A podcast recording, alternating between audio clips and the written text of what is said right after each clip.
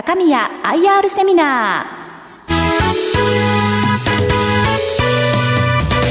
ー。この番組は証券コード2445東証一部上場株式会社高宮の IR 活動の一環としてお送りします。お話は株式会社高宮経営管理本部広報 IR 室長川端隆さん。聞き手は経済ジャーナリスト和島秀樹さんです。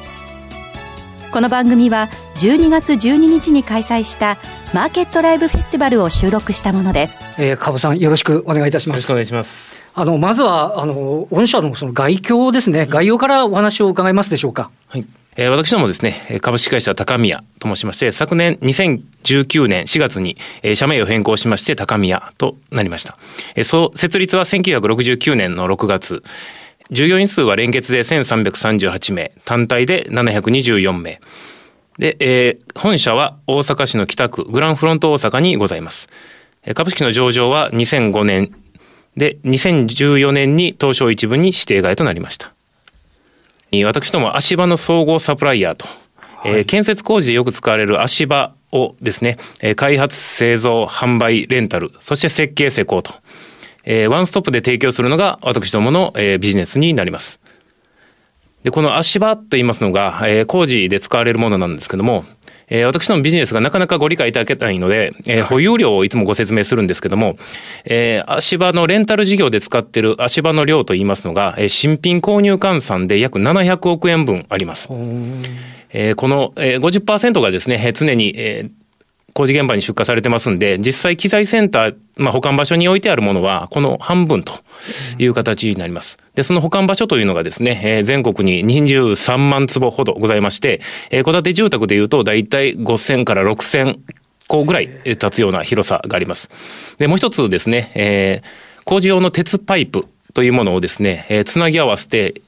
えー、東京から、えー、およそニューヨークまで行く 1万2000キロほどになります。これ皆さんちょっと驚かれる量ですけども。すね、はい、はいで、えー、事業自体はですね、日本国内と、あと海外の3カ所で事業を展開しています。日本国内は、えー、支店営業所合わせて21カ所。機材の保管する場所、機材センターが28カ所。そして工場ですね。こちらが群馬と岐阜の2カ所にあります。で、海外はですね、えー、ベトナム、フィリピン、韓国にございまして、韓国では製造販売、ベトナムでは製造、フィリピンではレンタルと販売の事業を行っています。で、えー、業界のことはあまりご存じないかと思いますんで、えー、ちょっと簡単にご説明したいと思います。よろしくお願いいたします。はい。基本的にはですね、私のメーカーですので、えー、この足場を製造して、それを販売、そしてレンタルさせていただくと。えー、皆様の生活に欠かせないですね、社会インフラ、ですね、えー、を建設するため、もしくは修理、維持補修するために、えー、足場を使っていただくんですけども、えー、それらをですね、えー、建設会社様であったり、えー、足場の施工会社さんに供給しているのが我々の立ち位置であります。で、えー、先ほどから足場というふうに申し上げてますけれども、はい、えー、足場というのは一般的に仮設機材と言われてまして、えー、重仮設、軽仮設、えー、住宅用足場、あるいは研機というものがあったりするんですけども、研機はちょっとですね、機械物ですんで全く分野が違うんですけども、特にですね、この住宅用足場とですね、えー、同じように見られるケースがあるんですけども、私どもはこちらに書いてます通り、えー、中高層建物用足場、えー、はい。学校や病院、ビル、マンションですね。最近では物流倉庫であったり、ショッピングモールなんかの建設で使われたりします。そしてもう一つがですね、えー、高速道路や鉄道などの、えー、いわゆる橋梁、橋ですね。これを作るときに、えー、コンクリートを支えるための、えー、四方鋼材と、この四方鋼材というのを合わせて、この二つ、景気仮設機材を扱っているのが我々のビジネスになります。なるほど。足場の業界というのがですね、え、当然建設工事で使われるものですんで、え、建設投資に連動しておりまして、え、東京オリンピックに向かってですね、2029年まで、え、かなり右肩上がりで上がってはきたんですけども、それが一度収束してまたですね、え、コロナも影響もありまして、ちょっと若干下がり傾向にあります。え、この建設投資がですね、およそ65兆円ほどあるんですけども、その中で私どもの足場の、え、市場自体はおよそ3000億程度というふうに我々は見ています。で、次にですね、私どもの強みをご紹介したいと思います。はい、えっ、ー、と、我々の強みと言いますがですね、つまり長期視点による事業展開ということで、えー、こちらにですね、仮設材、えー、建設資材、構造材、アグリ事業、防災というふうにございますけども、えー、これまでですね、えー、先を見て、時代の流れがどうなっていくのかというふうに、まあ、基本的には5年、10年先を見てですね、えー、先行投資、そして回収を繰り返していって、まあ、様々な事業分野に展開してきていると。特にこの防災関係はですね、以前ですね、えー、高速道路なんかの建設がですね、かなり飽和してきた際にですね、はい、今後投資はどこに向かうのかというふうに考えたときに、おそらくこれだけ災害の日本ですから、防災に向かうだろうということで、うん、えー、およそ10年ほど前からですね、まあ、この準備を進めていました。なるほど。はい。え次にですね、この足場のですね、えー、私ども開発した足場があるんですけども、あの、今までのですね、足場、170センチだったんですね。えー、これはですね、えー、およそ50年ほど前に、えー、日本に足場が入ってきた時の高さが、えー、日本人の平均身長160センチに合わせて、高さ170センチと。当時はヘルメットも、えー、で、安全靴も履いてなく、まあ、直旅と、それこそ鉢巻きというような状況だったので、特に高さについては問題なかったんですけども、え最近ではですね、日本人の平均身長もおよそ170センチぐらいになりまして、かつ安全性のためにヘルメット、そして安全靴履くと、大体180センチ前後になるんですけども、えそうなった場合にですね、170センチだともう腰がかがめないともう通れない。まあ、作業もできないということで、えー、私どもはこの足場を190センチという高さに設定してリリースさせていただきました。そしてあの、これまでの足場とも全く違うということで、次世代足場と名付けさせていただいて、これはまあ当社の方で付けさせていただいた名称になります。これあの、はい。この190になったことによって、これ、画期的な技術革新とかがなんか起きたということなんですか、それともそうではないんでしょうか？あの特に大きな技術革新というよりも、はい、あの従来のものがですね長く使いすぎたというのが一番問題でして、そうなんですか。あの私ども足場ですね、えー、非常に単純な金属製品に、あの、亜鉛メッキ、我々ドブメッキと呼んでるんですけども、はい、えー、そういったものをしてまして、実耐用年数自体が20年から30年と、非常に長く持つんですね。特にあのレンタル事業においては、この、まあ、焼却が終わってからがまあビジネスということで、非常に儲かるんですけども、ゆえにですね、長持ちすることで価格競争に陥ったと。なるほど。はいそこでですね、まあなんとかですね、あの、この価格競争っていうのを、まあ打破しないといけないということで、まあ技術力であったり、えー、こういった使いやすさ、製品の力で、えー、差別化できないかということで、この IQ システムを導入して、えー、よりですね、建設現場に安全性や施工性といったもので、まあ、勝負していくような、まあ、状況を作ったと。しかも安全ですよね。やっぱ狭いところでやってたら、やっぱ何からしらの危険も伴っちゃいますもんね。そうですね。はい、あの、資材を抱えながら歩いていったりすると、どうしてもつまずいたりするんですけども、私どもの足場については全て隙間も段差もなくしておりますんで、はい、まあそういった危険もないと。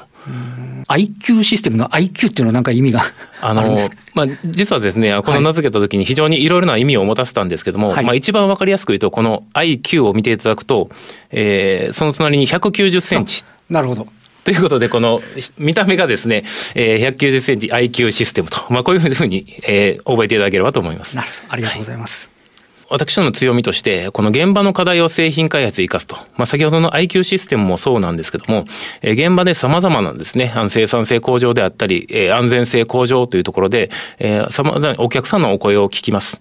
で、先ほどの IQ システムも当初ですね、現場には非常に受けが悪かったんですね。はいやっぱり新しいもの分かりづらいと、これまで通りでやりたいっていうの声もあったんで、我々は普及を進めるために、えー、工事部といって足場の設置工事を請け負う部署を作ったんですね。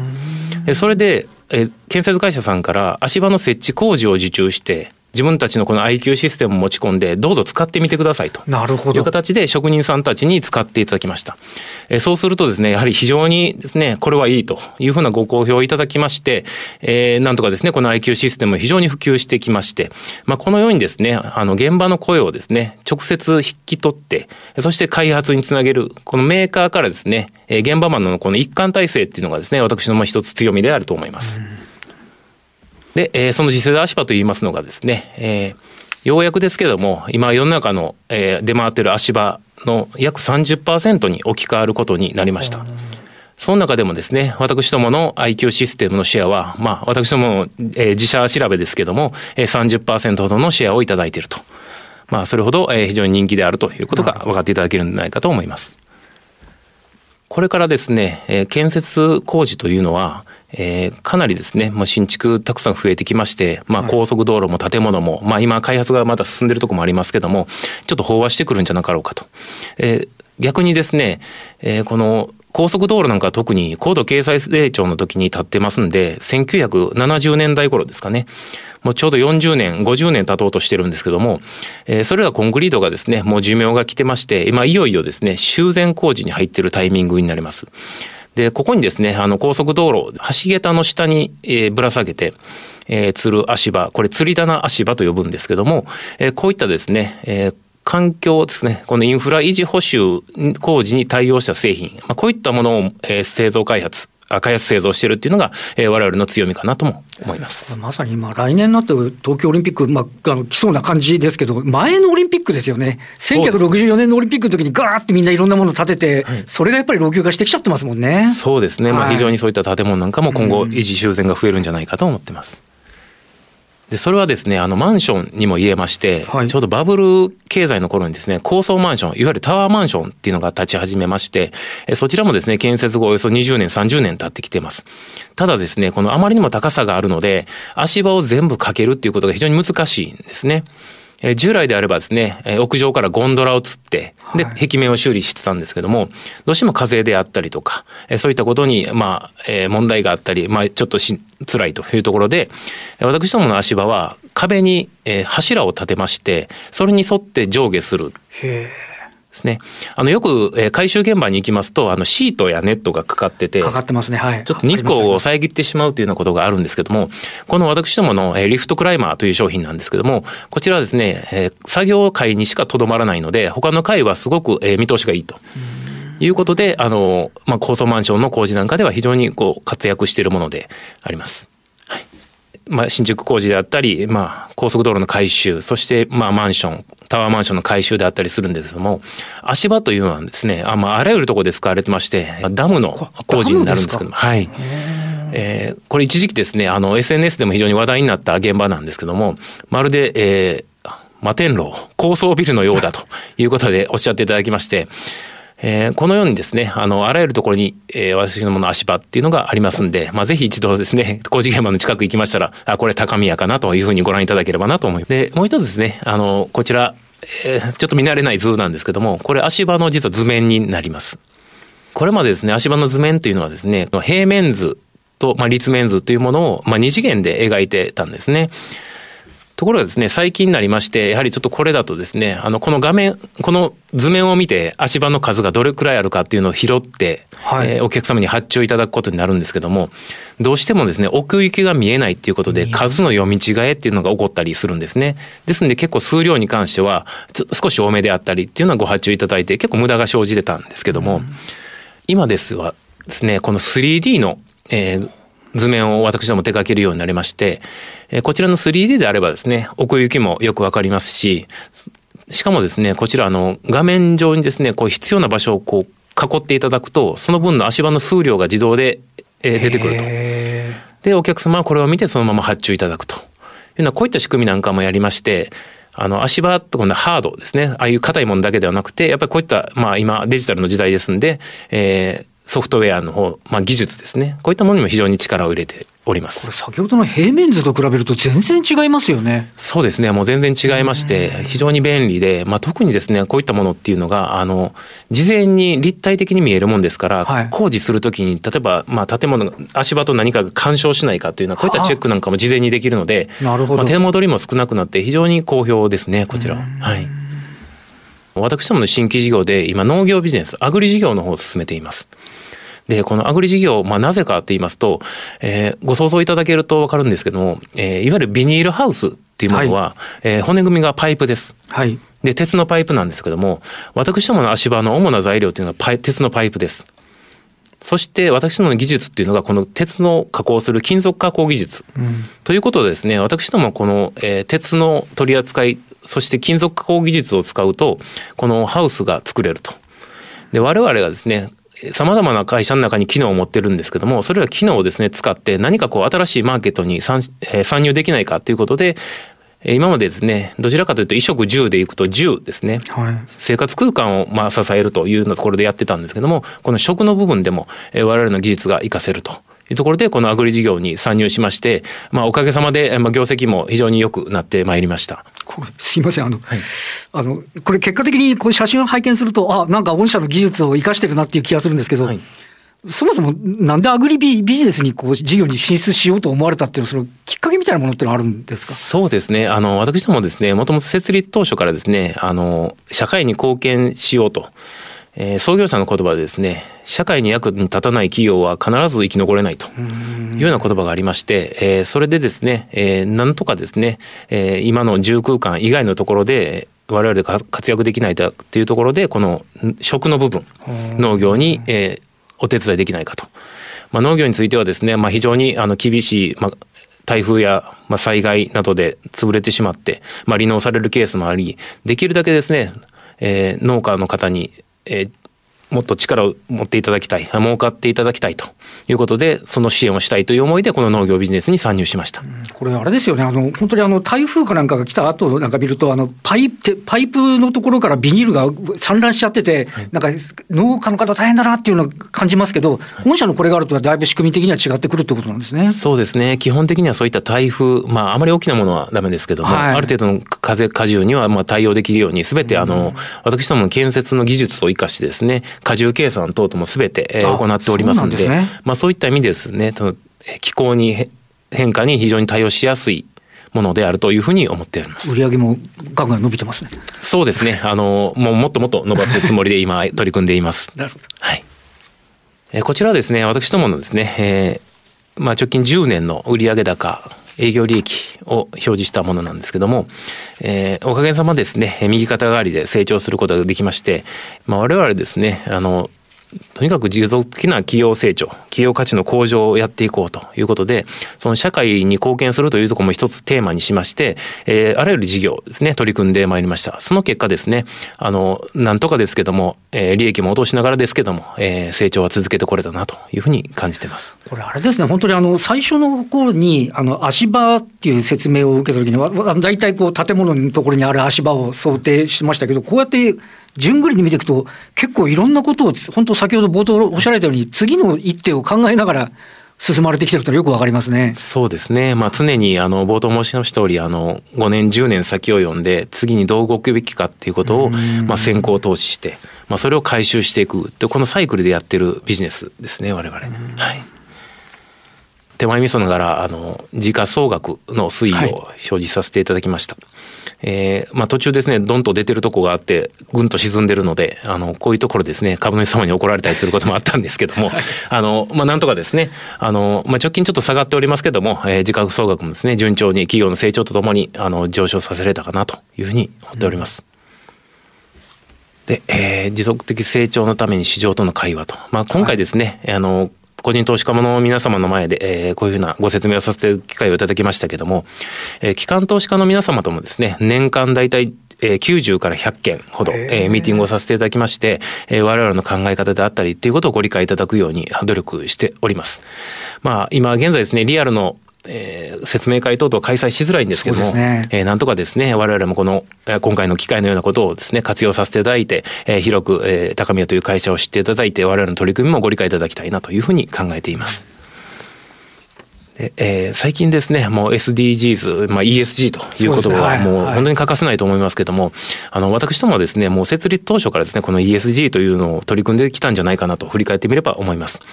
えー、もともとはですね、えー、前回の大阪万博、1970年頃ですね、あの、建設のために全国から集まった、えー、建設会社様に丸太の足場を販売してたのがもうそもそものスタートなんですけども、ね。えー、どうしてもですね丸太の足場を再利用するといってもあの壊れたり、えー、折れたり、うん、まあそういったことがあって買い替えないといけなかったんですけどもこれが鉄製の足場が入ってきまして、はい、それ以来ですねもうレンタルに完全シフトしまして、えー、リユースですね。限られた資源を使いという意味でこのリユース事業というのをずっと続けてきました。洪水対策とですね土のに代わる水嚢といいましてこうビニールのチューブにですね中に水が入ってるんですけども、えー、水で水を制するということで、えー、日本で洪水被害まあ昨年も一昨年もございましたけども、ね、はいまあ、そういったことにですね対応できるようなこういった商品もですね、まあ、以前からラインナップさせていただいてます。で、えー、アグリ事業ですねこれはもう食のとこですね、はい、えー、これをやっていきたいというふうに思って、まあ、事業ですねそれぞれテーマを持っていかにこう社会貢献できるかということも考えながら、えー、我々事業展開をしております。これは社税が私ども愛というふうに設定しています。はいまあちょっとですね、怪しい雰囲気もしなくもないんですけども、あの、えー、まあ以前はですね、はい、あの、事務所の入り口にこれを大きく貼り出していて、まあ今ちょっとこじんまりしちゃったんですけども、はい、まあ非常にこの愛というのを大事にしてまして、で、こちらに書いてます通り、己を愛する、人を愛する、会社を愛するというふうに、えー、やってます。この己を愛する、まあ自分を愛するというのを一番最初に持ってくるっていうのは非常に珍しいのかなというふうに思われるんですけども、これはですね、自分自身をですね、愛さなければ、大事にできなければ、あるいは幸せになれなければ、他の人を幸せにすることはできないということで、まずはじめに己を愛すると。うん、で、己のその活躍を通じて人に貢献して、そしてその人が集まった会社で社会に貢献する。まあこれが我々の経営理念となっています。先ほどのところにありますけど、先ほどの防災とかアグリとかっていうのは、こういうなんか社税を見ると、なんか、あなるほど、そういうふうに進んでいくんだっていうのは分かるような気がしますよね。そうですね、はい、もうこの思いで今、ずっと事業を進めております。うん、はい。えー、その他ですね、あの、まあ、社内向けにももちろんですね、従業員も非常に大事にしてまして、えー世の中でまあ資本主義という言葉がありますけども、我々は人を中心とした人本主義とい。うものを展開しておりまして、まあこちらはですね、え若年者結婚支援制度というふうに書いてますけども、まあ、えー、ちょっと賛否はありますけども、私どもあの結婚することは非常に奨励してます、社内で。はい。で、これはですね、あの、家庭を持つことですね、家庭を守り、まあ、それがですね、ひいては、あの、仕事への責任につながるだろうというところで、えー、結婚を奨励します。ただですね、まあ、結婚したいんだけどお金がないというふうな声もありまして、はい、まあ、その時社長が一言ですね、じゃあ出してやるということですね。あの、ね、はい、結婚するとですね、まあ、年齢制限はあるものですね、はい、月5万円、えー、支給されます。えー、さらにですね、えー、その中で、えー、めでたく子供が生まれましたということになると、子供一人につきに5万円。で、私が知る限りですね、20代ですね、この結婚手当、子供手当を含めて合計月20万、年間240万の手当をもらっている者がいます。はい、まあそういったところですね、あの非常にこういったところには手厚くさせていただいています。あちなみに先ほどですね、あの、社内で結婚しますと、はい、えー、最大100万円の結婚祝い金が出ます。まあそういったことでね、あの、非常にこれは面白いなとよく言われるんですけども、まあそれ以外にですね、あの、リフレッシュ休暇とかバースデー休暇というのを設けてまして、はい、このリフレッシュ休暇というのがですね、えー、30歳、40歳、50歳、60歳の誕生日からそれぞれ1週間、2週間、3週間、4週間の休みがいただきます。ですね。そうですね。まあ、あの、取れると言っても、半ば強制的にですね、誕生日が来るともう休みなさいというふうに言われるんですけども、はい、まあ、これもですね、また一つありまして、えー、休みはいただくのはいいんですけど、お金がありませんと、どこにも行けませんと。い。うような話がありまして、まあそれを聞いた社長が、じゃあ出してやろうということで、今はトラベラーズ手当と言いまして、この、えー、リフレッシュ休暇取得時に、えー、旅旅費も会社が出そうというような取り組みをさせていただいてます。まあこれは他にも25、35、45、55と、この途中の間も、えー、出させていただいています。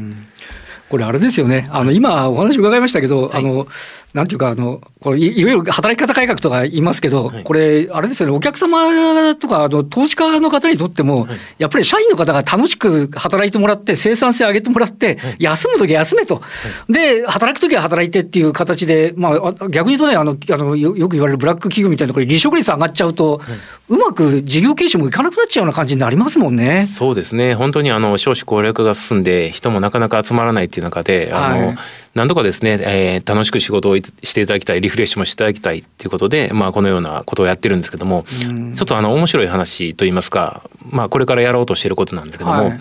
あの、今、リモートワークが非常に普及していると思うんですけども、はい、あの、そうするとですね、あの、会社に出てきた、あの、リモートワークって結構ストレスがたまるということで、はい、会社に出て私もやってて結構ストレスたまりますね。そうですか。はい。はい。私は実はそうでもないんですけども、あの、まあ、そうした時にですね、会社にはやはりもう、ですね、仕事に来るんじゃないと。もうそういった、はいむしろリフレッシュしに来た方がいいということで、社長の方からですね、会社を憩いの場にしようというような今アイデアがありまして、まあちょっとどこまで本当に進むのかわからないんですけども、まあそういった形ですね、ちょっとこれまでとは違うような取り組みっていうのでやっていきたいなというふうには考えています。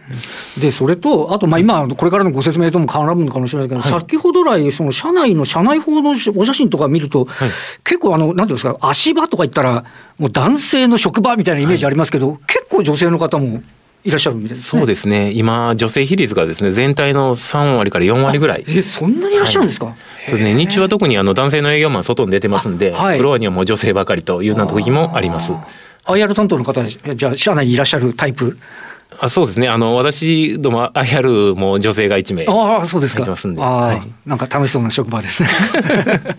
そうですね。もう今おっしゃっていただきましたように、あの、女性の活躍を支援するということで、うん、あの、まあ、特にですね、あの、産休育休というのは、取っていただいて、その復帰もまあ大体100%ということで、えー、まだですね、管理職等のですね、女性人材というのは全然少ないんですけども、うん、まあこれからですね、制度なんかも整えながら、そういった女性の進出っていうのは、えー、進めていきたいなと。のと、あとですね、私どもさ、えー、